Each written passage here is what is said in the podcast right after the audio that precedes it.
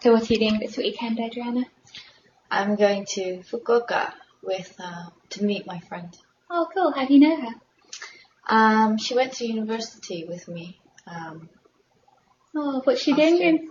Yeah, what's she doing in Fukuoka? uh, she's um, on the JET program teaching.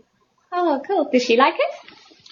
Uh, yeah, she likes it. She's um, renewed her contract, so this is her third year. Excellent. Do you know what you're going to be doing down in Fukuoka? Uh, I think she's gonna take me to a pub. You've not been to any of them in Japan. No, not first time. and uh, we are we're going to. Uh, what are we gonna do? Oh, we're gonna have a Thanksgiving celebration on Sunday, and we're gonna go uh, to a karaoke. Oh, yeah. Have you been to any karaoke bars here? Yeah, I went to a karaoke bar in Roppongi, Did you sing? of course. Excellent. In English? Uh, yeah.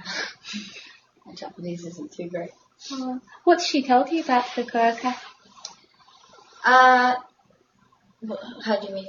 Like, um, do you know what do you know about the city? Not much.